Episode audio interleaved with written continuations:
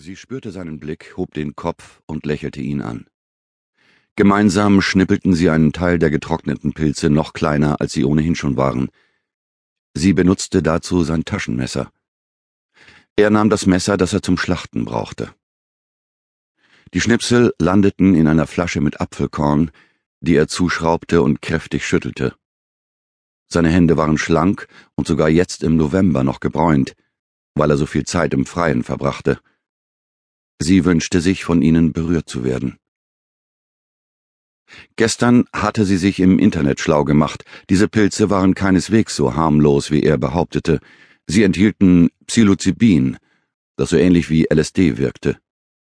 Doch sie wagte nicht, ihre Bedenken laut auszusprechen. Er sollte sie nicht für einen Feigling halten. Ich werde noch ein Kaninchen schießen, damit ich nicht aus der Übung komme, hatte er angekündigt. Auf seiner großen Wanderung würde er völlig autark leben. In seinem Survival Guide hatte er ihr gezeigt, welche Insekten man essen konnte, Maikäfer zum Beispiel. Das hätte sie nie gedacht. Schnecken galten als besonders nahrhaft, man musste sie in kochendes Wasser werfen und dann noch braten, damit sie ihren unangenehmen Eigengeschmack verloren. Dafür müsste ich allerdings kurz vor dem Hungertod stehen, hatte er gesagt und dabei gelacht. Er wollte lieber fischen und jagen. Aber Ausgerechnet Kaninchen? Als sie klein war, hielt ihr Opa Kaninchen. Deutsche Riesen mit großen, dunklen, glänzenden Augen. Ihr silbriges Fell fühlte sich seidig und unendlich weich an. Obwohl es streng verboten war, ihr Opa fürchtete immer, dass eines der Tiere entwischen könnte, öffnete sie manchmal heimlich eine der Käfigtüren und ließ ihre Hand über die Rücken der Tiere gleiten. Die Kaninchen bewegten sich kaum. Sie saßen immer nur da, stumm und wehrlos, eingesperrt in ein winziges, dunkles Loch. Wenn die Jungen geboren wurden, nackt und blind, versteckten die Mütter sie in der hintersten Ecke ihres Verschlags, als könnten sie die Kleinen dort vor ihrem trostlosen Schicksal bewahren. Sie bereiteten ein weiches Nest aus Heu und Haaren, die sie sich selbst ausrupften. Ihr Opa war der Einzige, der in die Nester schauen durfte. Acht, sagte er dann. Oder zehn. Oder auch mal nur vier. Sie selbst musste sich gedulden, bis die kleinen Kaninchen von selbst aus dem Nest krabbelten. Sie sahen alle gleich aus, graubraun, ohne irgendein Fleckchen weiß. Dennoch hatte sie immer ein Lieblingskaninchen, eins, das sie ihrer Meinung nach besonders lieb anschaute oder das außergewöhnlich süß mit der Nase wackeln konnte. Die Kaninchen waren zum Schlachten da. Das verstand sie erst später. Sobald ihr klar wurde, was da sonntags auf den Tisch kam, in sämiger, hellbrauner Bratensoße mit gelblichen Kartoffeln und köstlich duftendem Rotkohl, weigerte sie sich, davon zu essen. Wie konnten die Erwachsenen nur mit Appetit die Kaninchen verspeisen, die vor ein paar Tagen noch in Opas Stall gehockt hatten? Lebendig, warm und weich. Jahrelang hatte sie nicht mehr daran gedacht. Erst an diesem späten Nachmittag im November, als sie nebeneinander im herbstnassen Gras kauerten, hinter den morschen Brettern, die einmal Klasens Gemüsegarten eingezäunt hatten, kam die Erinnerung zurück. Etwa siebzig Meter vor ihnen hockte ein Wildkaninchen. Sein Fell schimmerte nur wenig bräunlicher als das der Schlachtkaninchen ihres Großvaters, und da war alles wieder da. Sogar der Stallgeruch, streng und etwas süßlich, stieg ihr in die Nase.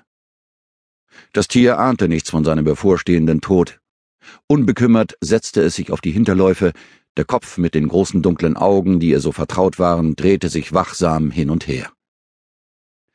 Als er ihr die Schrotflinte anbot, schüttelte sie den Kopf und unterdrückte den Impuls, in die Hände zu klatschen und dem Kaninchen das Leben zu retten. Er kniete neben ihr, hob die Waffe, ganz langsam, mit der Sicherheit des guten Jägers. Er kniff das linke Auge zusammen, zielte sorgfältig und drückte ab. Gleichzeitig mit dem Knall flog das Tier rückwärts durch die Luft. Es landete auf der Seite und blieb reglos liegen, wie hingeworfen, als hätte es niemals gelebt. Jeden anderen Menschen hätte sie in diesem Moment aus tiefster Seele verabscheut. Ihr wurde klar, wie sehr sie ihn liebte. Freitag, 4. November. Mit einem Seitenblick musterte Hauptkommissar Renke Nordmann, Leiter des Polizeireviers Martinsfehn, die neue Beamtin, die seit einigen Wochen zu seiner Mannschaft gehörte. Polizeikommissarin Viktoria Engel, 23 Jahre alt und frisch von der Polizeiakademie in Nienburg, machte ihrem Namen alle Ehre. Langes blondes Haar, im Dienst zu einem braven Zopf geflochten, eine schmale Figur, ein verträumtes Lächeln. Das einzig Irdische an ihr waren die Hände, groß und derb, mit kurzen, fleischigen Fingern und Nägeln, die breiter waren als lang. Männerhände. Aber das tat ihrer Schönheit keinen Abbruch. Wer guckte bei einer hübschen Frau schon auf die Hände? Und alles andere erschien aus Männersicht nahezu perfekt. Kürzlich hatte er sie mal privat gesehen, in Top, Minirock und hohen Pumps, das war auf dem 25. Geburtstag von Jens Stiller gewesen. Den Kumpels aus Jens Fußballmannschaft war bei ihrem Anblick buchstäblich der Sabber aus dem Mund gelaufen. In gerade mal fünf Wochen war es der jungen Polizistin gelungen, seine Dienststelle in ein Tollhaus zu verwandeln. Sogar Lorenz Bäumer, der trotz seiner 48 Jahre noch immer bei seiner Mutter wohnte, wich nicht von ihrer Seite. Lorenz war unglaublich langweilig und verstaubt, angefangen bei der Frisur, einem akkuraten Seitenscheitel, der schon in Renkes Jugend den Strebern vorbehalten war, bis hin zu den perfekt geputzten Schuhen und den weißen Stofftaschentüchern, die seine Mutter mit großer Sorgfalt für ihn bügelte. Dass Lorenz sich überhaupt für eine Frau interessierte, war neu. Jetzt allerdings hätte er am liebsten den Stuhl abgefegt, bevor Viktoria Engel sich darauf setzte. Auch Jens Stiller, der jüngste seiner Beamten, kriegte regelmäßig rote Ohren, wenn sie ihn ansprach. Und das, obwohl er gerade erst mit seiner Tanja zusammengezogen war. Selbst Oliver Delbrink, Anfang 40 und glücklich verheiratet, konnte den Blick nicht von ihr lassen. Zwischen den dreien hatte sich eine Art Wettkampf um Viktoria Engels Gunst entwickelt. Einzig Renke selbst und Erwin Holz, der kurz vor der Pensionierung stand und sich mehr für seine Enkelkinder als für junge Frauen interessierte, hielten sich da raus. Die Kleine genoss die Situation und versuchte gar nicht erst das zu verbergen. Irgendwann in ihrem Leben, davon war Renke überzeugt, hatte Victoria nicht genug Beachtung bekommen. Bekanntlich lagen die meisten Verhaltensmuster ja in der Kindheit begründet.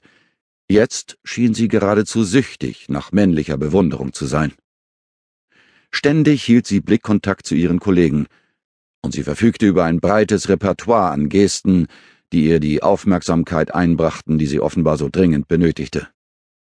Am Anfang hatte es Renke Nordmann amüsiert, wie Victoria die männlichen Kollegen manipulierte, beinahe wie eine Dompteuse. Mittlerweile fielen ihm dieses Gehabe und vor allem die allzu vorhersehbaren Reaktionen seiner Kollegen auf die Nerven. Vor allem störte ihn dieses Mädchengetue, das ihn an Alena, seine 16-jährige Tochter, erinnerte. Es war Freitag, der 4. November, 18 Uhr. In einer Stunde schloss das Revier. Nachts war das Polizeipräsidium in Leer für Martinsfehn zuständig. Victoria sollte das Protokoll einer Vernehmung schreiben. Ratlos, mit gerunzelter Stirn, schaute sie den Monitor an, so als würde sie ihn zum ersten Mal sehen und überhaupt nicht begreifen, wie dieses Ding da auf ihren Schreibtisch gekommen war. Ihre Fingerspitzen spielten mit ihrem blonden Zopf, ihre typische Hilf mir bitte Geste. Wie üblich blieb das Signal nicht lange unbemerkt. Gerade als Renke sagen wollte, dass so ein Protokoll ja wohl keine große Aufgabe darstellen würde, bot Jens seine Hilfe an. Augenblicklich versuchte Oliver, seinen vermeintlichen Rivalen auszuboten. Musst du nicht den Bericht über den Crash auf dem Parkplatz schreiben? Jens warf ihm einen unwirschen Blick zu. Das hat Zeit bis Montag. Noch eine Stunde bis Dienstschluss.